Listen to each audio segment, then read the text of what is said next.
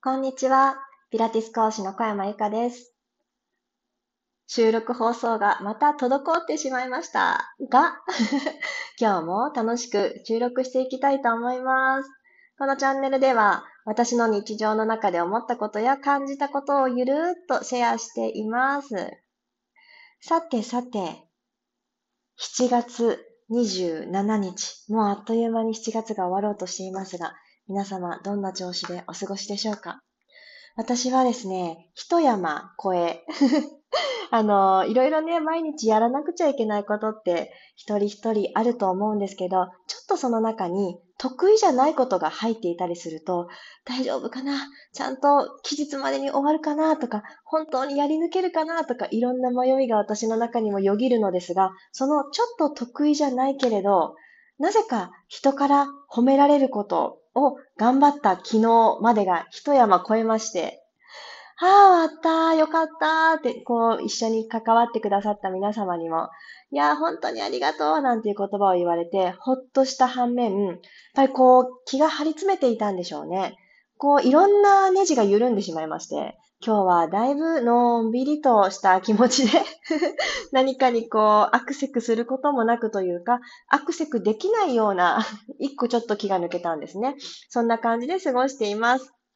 そしてね、今日はですね、嬉しいレターをいただきましたので、お返事をしていきたいなと思っています。ちょっと、レターを読ませていただきます。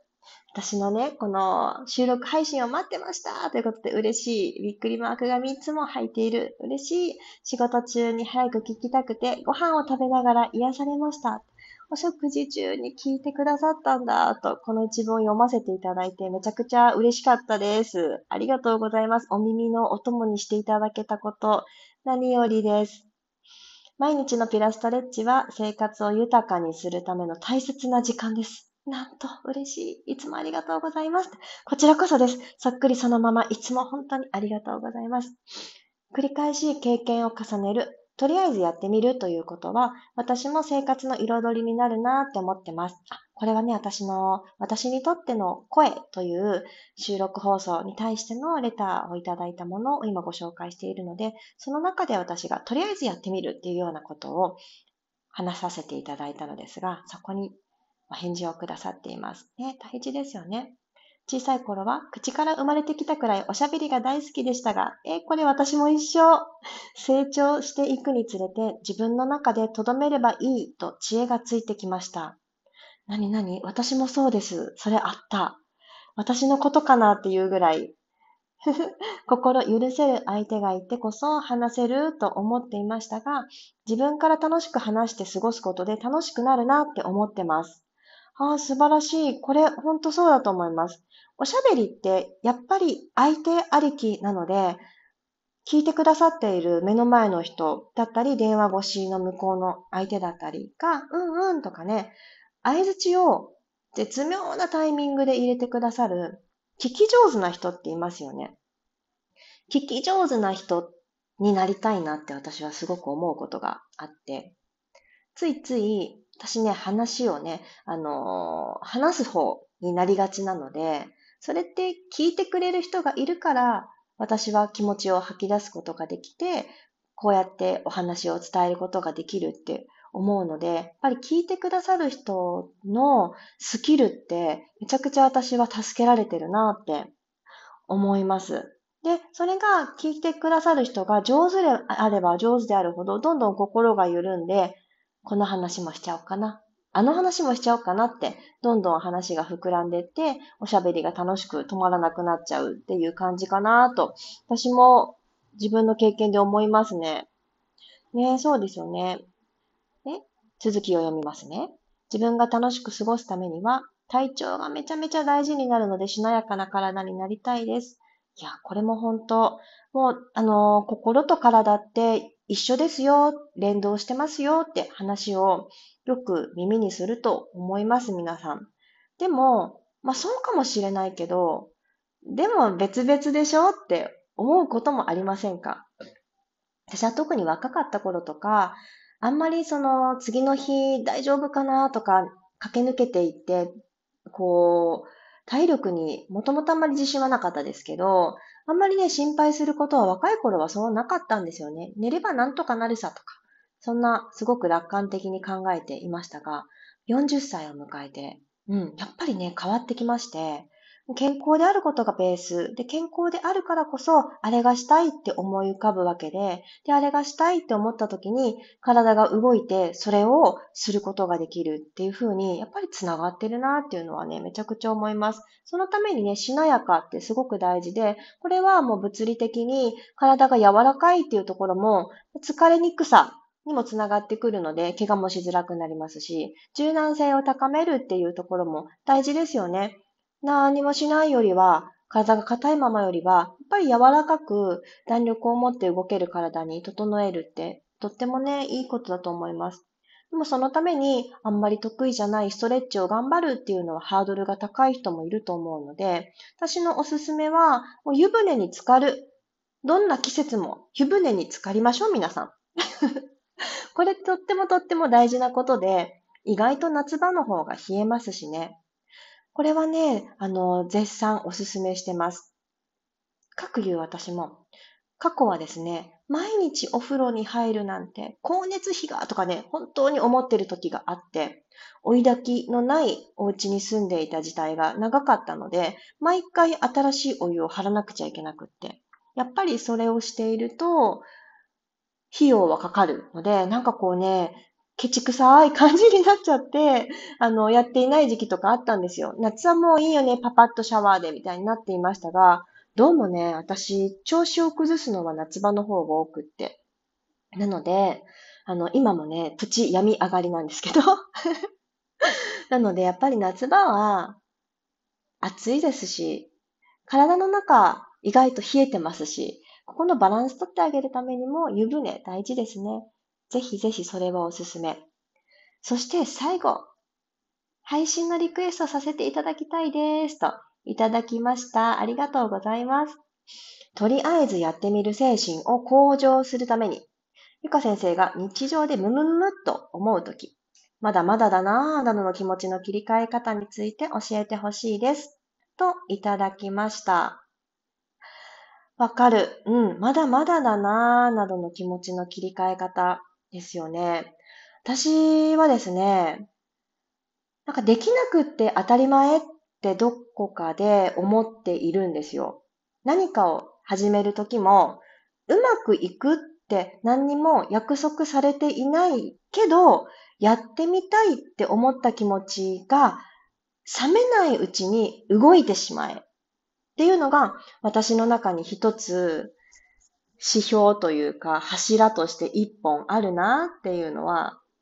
今気づきました。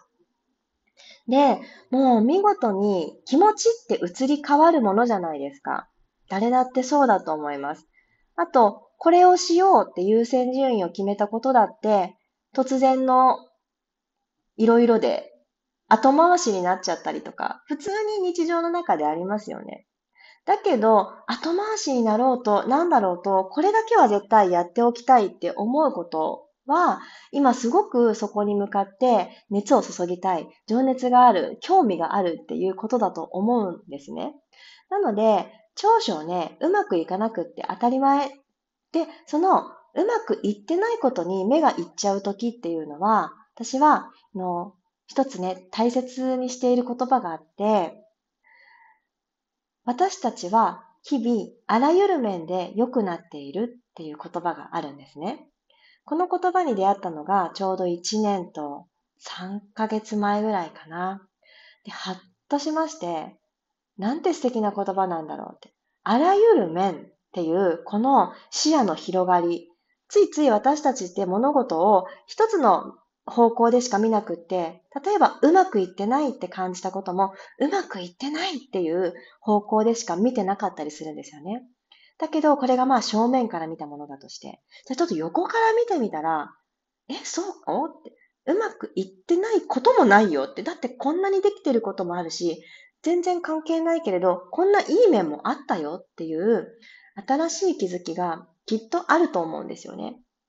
なので、できなくって当たり前、最初からもうできてる人みたいにうまくいくはずない。だって私、今初めて始めたところだもんっていう、なんかすごく初心をいつも忘れないようにしてます。そしたら、本当の本当の初心に比べたら、ものすごくできること増えてるはずなんですよ。で、できたことを数えていく。これが、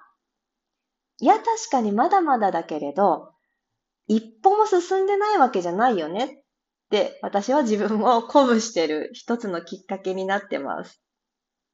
回答になっていますでしょうか？